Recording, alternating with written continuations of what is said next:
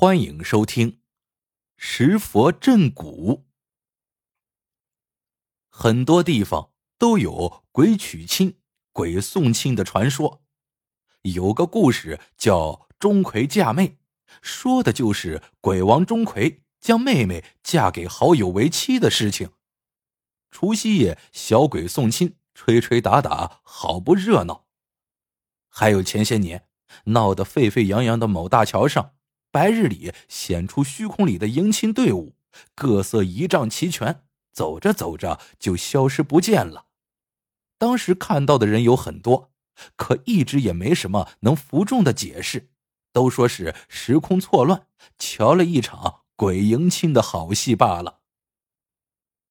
这些我都没亲眼见过，可我却亲耳听过一个石佛镇古将鬼迎亲。挡了百多年的故事。给我讲这个故事的人叫沈平友，是旧日同窗。当初上学的时候，他就给我们说过他老家的一件稀奇事儿。他老家村里叫泰龙村，从村庄往西看，有一座大山，自古被叫做云雾顶。可是后来，村里人都叫它鬼雾顶。因为山高入云，常年雾气飘渺，远远看去，云气变幻，四散如瀑，气象非常。可近一百多年来，云雾顶上闹了鬼。夏季雷雨天气时，有人见到从山顶的云气中摇曳出一顶四人抬的小花轿，披红挂绿，随着的人影有多有少，顺着山峰直奔泰龙村而来。每每绕着村庄转上几圈，这诡异的影像才渐渐消失。往往都是暴雨，看到的人被雨点打得睁不开眼，说不清那些人的模样。传着说，就是平常人家娶媳妇接亲似的，只是凭空出现又凭空消失了。虽然这样的事几十年发生一次，可口口相传，那云雾顶也就被叫成。鬼屋顶了。当时沈平友说这件奇事的时候，我们都哄堂大笑，说：“你这个书呆子，连个鬼故事都说不好，如此平平且无凭无据，几十年方才一次，是怕我们去瞧吗？”如今八九年过去了，毕业后回了村镇上当了村官的沈平友，忽然进城来找我说是小聚。酒过三巡，沈平友往事重提，问我可还记得他说过的鬼屋顶的事情。沈平友说：“那鬼屋顶从此以后再不会出现鬼抬轿的景象了，是因为他做了一件事，平掉了村后桃林里的一尊破佛像，鬼抬轿了一百年，终于接到新娘离开了。原来泰龙村。”有两个姓氏的人口是自古便住在村里的，一族姓沈，便是沈平友的本家；另一族姓乔，两个姓氏的人家关系很微妙，说起来还是亲戚，可是两姓族人不通婚是不成文的规矩。泰隆村后边有一大片的土地，原本是属于乔族的。近百年来，世事变迁，乔族人出了败家子，将土地转手卖了。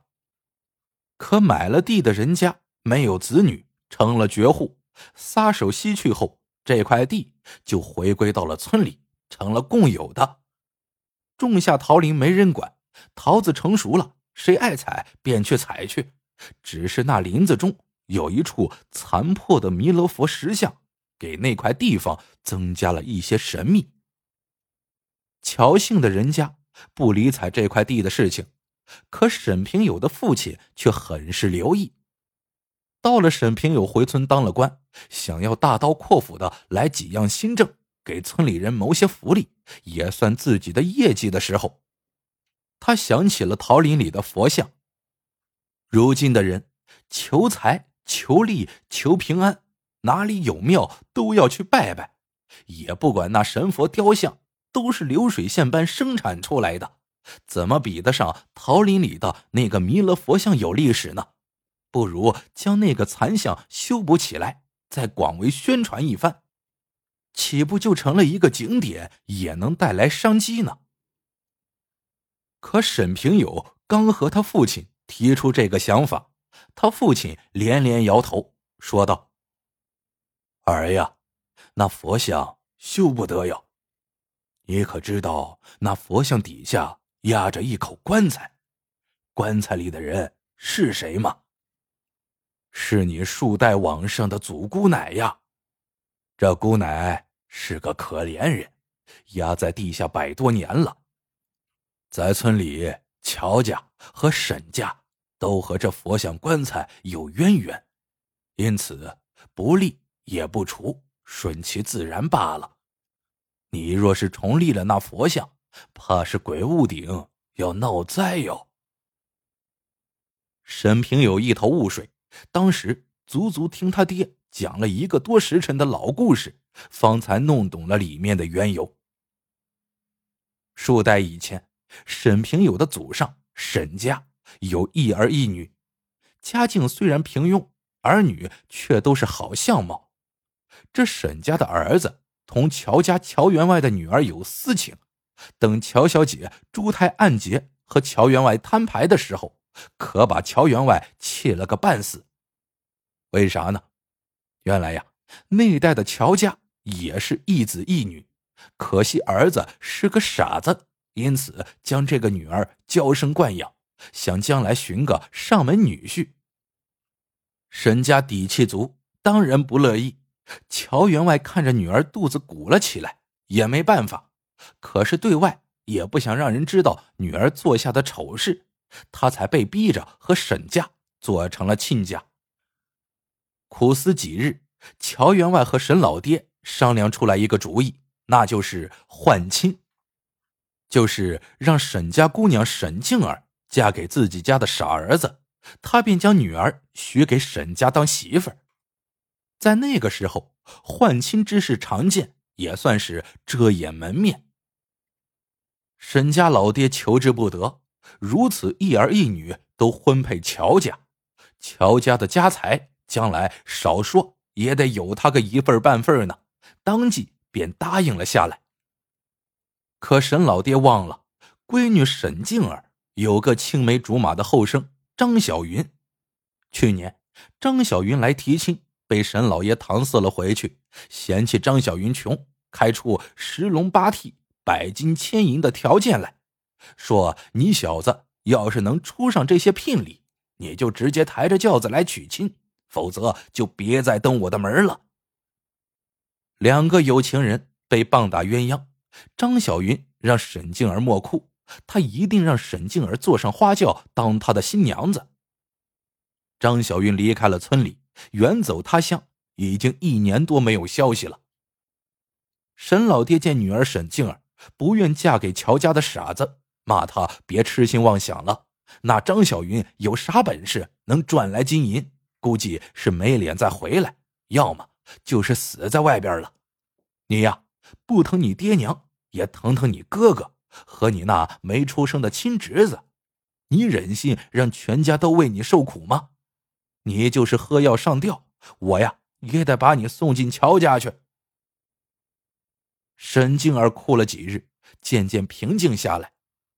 出嫁那天，他娘给她穿嫁衣，她还带着笑容整理妆面，让众人都放下心来。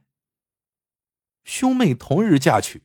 这边沈家新媳妇进门，那边乔家就来人报信儿，说那沈静儿在花轿里用剪刀戳了心窝子，抬到的时候人都死透了。这可是赔了夫人又折兵，乔员外气得直哆嗦，也没啥办法。女儿啊，都已经嫁进了婆家，也不能抢回来吧，只能气哼哼的将沈静儿以乔家媳妇儿的身份给埋了。就是死了，也得做他乔家的鬼，算是乔傻子的亡妻。不成想，没多久，远走的张小云竟然回来了，带着一顶花轿、各色聘礼，喜气洋洋的要来迎娶沈静儿。得知静儿已经死了，乔家更是不许他去坟上祭拜。张小云脸色苍白，对着沈老爹拜了几拜，喊了声：“岳父，我和静儿生不成眷侣，死也要当夫妻。我给你磕几个头，就此就是你的女婿了。静儿，我是必定要接走的。我答应过他，让他坐上我的花轿。”沈老爹见张小云话不成话，以为是疯了，将他赶了出去。可张小云爬上了云雾顶，跳了崖。乔员外得知此事，桌子拍的是啪啪响，说：“这个穷小子寻死，还想跟我乔家抢媳妇儿，还有没有个天理王法了？我儿子虽然傻，也不能忍此大辱啊！”这乔员外也够狠绝，找人呐。寻了个法子，赶在阴历十五之前，在静儿的坟上立了一尊弥勒佛像，照着静儿的魂魄上不了那张小云的花轿。这张小云呐，做了鬼也别想靠近静儿的坟。至于为啥是个弥勒佛的神像，至今也是个谜。那年连续几个初十五日的夜里，乔家和沈家都没有睡。不知道是这鬼娶亲的话当不当得真，也不知是那弥勒佛像管不管用。可村子里太平如往日，沈家媳妇儿生下了一个大胖小子，两家人呢渐渐将这事儿给忘却了。只是乔家傻儿子得了急症，离了人世。乔员外另娶了一房妾室，竟然老来得子。那沈老爹。盘算乔家家财的计划落了空。直到三年后的一天，天上电闪雷鸣，村里人亲眼瞧见云雾顶上开了一道门，吹吹打打出来一对迎亲的人，从半空中奔着村里来，只在村边上绕了几圈，就消散不见了。这可是真的闹了鬼呀！可见那张小云说要来鬼娶亲。竟然是真的，大概是被佛像镇着，靠近不了，只能是含恨而返。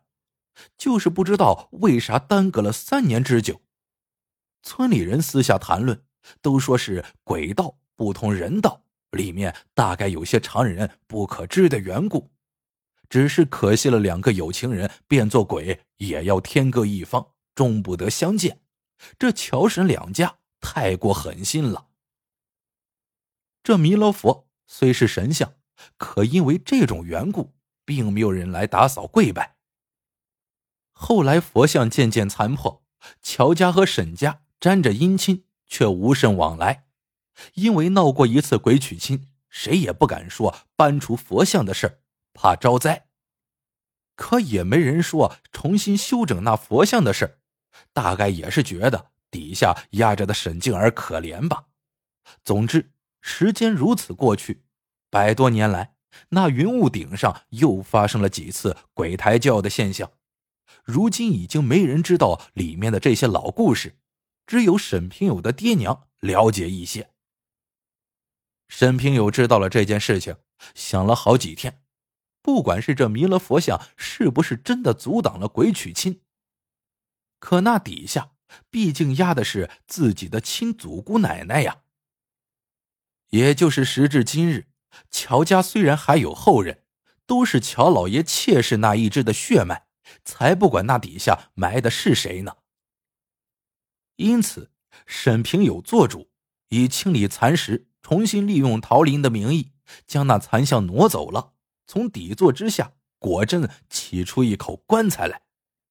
沈家重新找地方给埋了。那之后的夏天雷雨季。云雾顶又出现了一次鬼抬轿，只是这次是众鬼抬轿归云顶，钻进云雾里不见了。沈平友说：“他知道这次是祖姑奶终于坐上了张小云的花轿，此次一去，云雾顶上就不会再出现怪事了。”这次我听沈平友讲的鬼抬轿的故事。没有再像从前那样嘲笑他，反而是心里也有些酸楚。